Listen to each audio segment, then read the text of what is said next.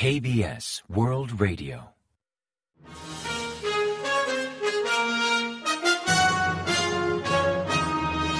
Informativo de KBS World Radio. Bienvenidos un día más al informativo de KBS World Radio. Les habla Javier Castañeda y tras el saludo les avanzamos los principales titulares del día 1 de diciembre. Seúl sanciona a 11 norcoreanos vinculados al programa de misiles y satélites. Países Bajos prepara la primera visita de Estado de un presidente surcoreano. Presidencia acepta la renuncia de Lee Dong-kwang. Las exportaciones mantienen la tendencia al alza durante noviembre.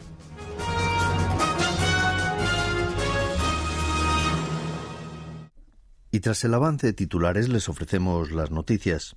El viernes 1 el Ministerio de Exteriores anunció sanciones independientes contra 11 norcoreanos en respuesta al lanzamiento de un satélite de reconocimiento militar por parte de Corea del Norte. Principalmente implican a particulares vinculados al desarrollo de satélites, adquisición de materiales o I+D para desarrollar misiles balísticos. Cinco de ellos forman parte de la Administración Nacional de Tecnología Aeroespacial de Corea del Norte y trabajan en desarrollo de satélites y compra de materiales, mientras que los seis restantes trabajan en investigación, desarrollo y tecnologías balísticas aunque diez de ellos han sido sancionados por primera vez, considerando que Estados Unidos y Japón, los principales aliados de Corea del Sur en este tema, ya han coincidido en sanciones previas, es probable que dichos particulares también sean sancionados por dichos países.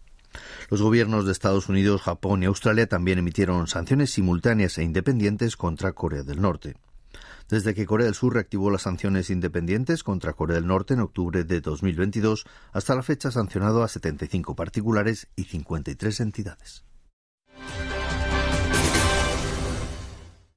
El presidente Yoon Suk-yeol y la primera dama Kim Kyung-hee viajarán a los Países Bajos del 11 al 14 de diciembre, siendo la primera vez que un presidente surcoreano realiza una visita de Estado desde que ambos países formalizaron relaciones diplomáticas en 1961. El lunes 11, antes de comenzar su agenda oficialmente, se encontrarán con la comunidad coreana local para alentarles. En tanto, el martes 12, como primera actividad, asistirán a una ceremonia de bienvenida en la Plaza Dam de Ámsterdam que presidirán el rey Guillermo Alejandro y la reina Máxima. Después realizarán una ofrenda en el monumento a los caídos de la guerra y almorzarán con los monarcas. Esa misma tarde, el presidente Jun y el rey visitarán la sede de ASML en Belhoven, líder en fabricación de equipos para semiconductores. Acompañados de Peter Wenick, presidente de la firma, recorrerán las instalaciones y hablarán de estrechar la cooperación bilateral en materia de tecnología y suministro de semiconductores. Posteriormente acudirán a una cena de Estado en el Palacio Real de Ámsterdam ofrecida por el rey y la reina. El día 13 el presidente Jun se dirigirá a La Haya para reunirse con los líderes del Senado y la Cámara de Representantes y también mantendrá una cumbre con el primer ministro Mark Rutte a la que seguirá una rueda de prensa conjunta. Entre sus actividades también figura una visita al memorial de Jin Yun en honor al movimiento independentista coreano, un encuentro con veteranos de guerra y sus familiares en el Palacio Real y una actuación cultural en agradecimiento a los reyes.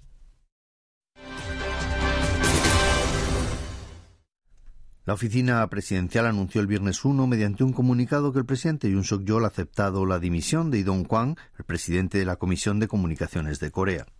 Previamente, el jueves 30 por la noche, Lee expresó al presidente Jun su intención de dimitir, mientras que el Parlamento, controlado por la oposición, preparaba una moción para destituirlo el viernes 1. Se espera que la aceptación de su renuncia culmine con el proyecto de destitución presentado ante la Asamblea Nacional el día 30. La Comisión de Comunicaciones de Corea vuelve al estado vegetativo con la renuncia de Lee, quien apenas estuvo 95 días en el cargo, pues optó por una renuncia voluntaria antes de que la Asamblea Nacional aprobara un proyecto de ley con su destitución. Tras aceptar la renuncia, Lee Sang-in, vicepresidente de la Comisión de Comunicaciones de Corea, pasará a hacerse cargo de dicha entidad como jefe interino. Según informó el Ministerio de Comercio, Industria y Energía el viernes 1, Corea del Sur ha exportado por valor de 55.800 millones de dólares en el mes de noviembre, logrando un aumento interanual del 7,8% y manteniendo la tendencia al alza por segundo mes consecutivo. El repunte vino impulsado por el sector de semiconductores, que registró un incremento del 12,9% respecto al mismo periodo del año anterior, hasta totalizar en 9.500 millones de dólares, recuperando el optimismo alcista por primera vez en 16 meses. Por destinos aumentaron las exportaciones hacia mercados como Estados Unidos, ASEAN y la Unión Europea. Y aunque las exportaciones a China, el principal socio comercial de Corea del Sur, continúan a la baja, registraron 11.400 millones de dólares en el mes de noviembre, la mayor facturación en lo que va de año. Por otra parte, las importaciones remitieron un 11,6% respecto a noviembre del año anterior, hasta totalizar en 52.000 millones de dólares, acusando más de un 20% de caída en la importación de bienes de suministro energético como gas y carbón. Así, Corea del Sur logró un superávit comercial de 3.800 millones de dólares, manteniendo el superávit por sexto mes consecutivo.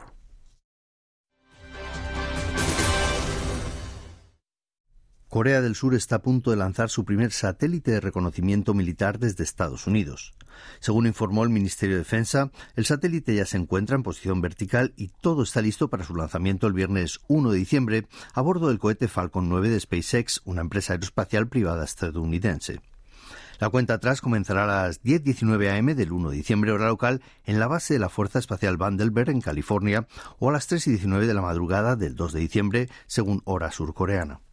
SpaceX retransmitirá en directo el lanzamiento desde 15 minutos antes del despegue a través de su cuenta en X, antes Twitter. El lanzamiento forma parte del proyecto 425 programado por Corea para desplegar un satélite con tecnología óptica electrónica e infrarrojos y cuatro satélites radar de apertura sintética de alto rendimiento hasta 2025. Una vez en órbita, estos cinco satélites permitirán a las fuerzas militares surcoreanas monitorear instalaciones clave en Corea del Norte y recibir imágenes cada dos horas, logrando un significativo avance en su capacidad de vigilancia y reconocimiento.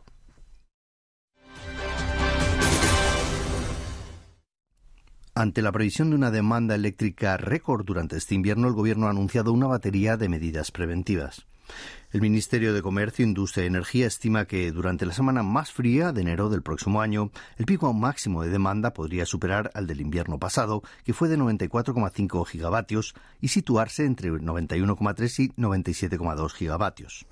Aunque para la tercera semana de enero prevén que la capacidad de suministro alcance 105,9 gigavatios, si la demanda toca techo en 97,2, las reservas energéticas podrían reducirse a 8,7 gigavatios. Anticipándose al problema, la cartera ha optado por aumentar la producción en las centrales eléctricas y activar otros recursos para disponer de una reserva adicional de hasta 7,7 gigavatios. También planea aumentar la oferta eléctrica activando el reactor nuclear Sinhanul 2 y la central eléctrica de carbón Sanchok Blue 1 durante el mes de enero. Un reciente estudio de la Oficina Nacional de Estadística afirma que la pandemia ha tenido un impacto significativo en la esperanza de vida de los recién nacidos surcoreanos. Así destaca una menor esperanza de vida para los bebés nacidos en 2022 en comparación con 2021, concretamente de 82,7 años, 0,9 años menos respecto al año anterior. El dato se obtiene en función del número de nacimientos y de muertes durante un año concreto. Y el año pasado, en 2022, fallecieron unas 370.000 personas, un 17% más que en 2021, de las que un 8% se achacan al COVID-19. También afirma que la probabilidad de fallecer de COVID-19 para un bebé nacido ese año aumenta en 7,8 puntos porcentuales, llegando al 9,4%. Finalmente, el estudio señala que lograr superar algunas enfermedades concretas como el cáncer podría aumentar la esperanza de vida. Para los bebés nacidos en 2022, la probabilidad de morir por cáncer se sitúa en torno al 18%, mientras que su erradicación podría alargar la esperanza de vida de los pequeños en 3,1 años. Y ahora pasamos a ofrecerles el pronóstico del tiempo. Para el sábado 2 se espera un día nublado y gélido en todo el país. Las temperaturas oscilarán entre menos 9 grados y 3 grados centígrados de mínima en la mañana y entre 4 y 11 grados centígrados de máxima por la tarde.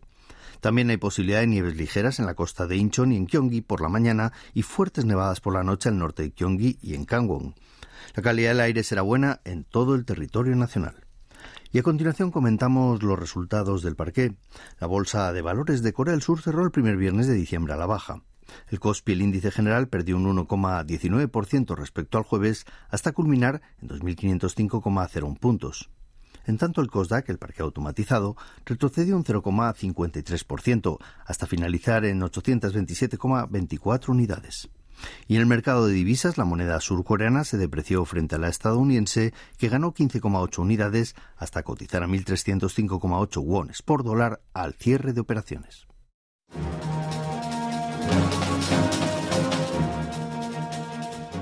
Y hasta aquí el informativo de hoy. Gracias por acompañarnos y sigan en la sintonía de KBS World Radio.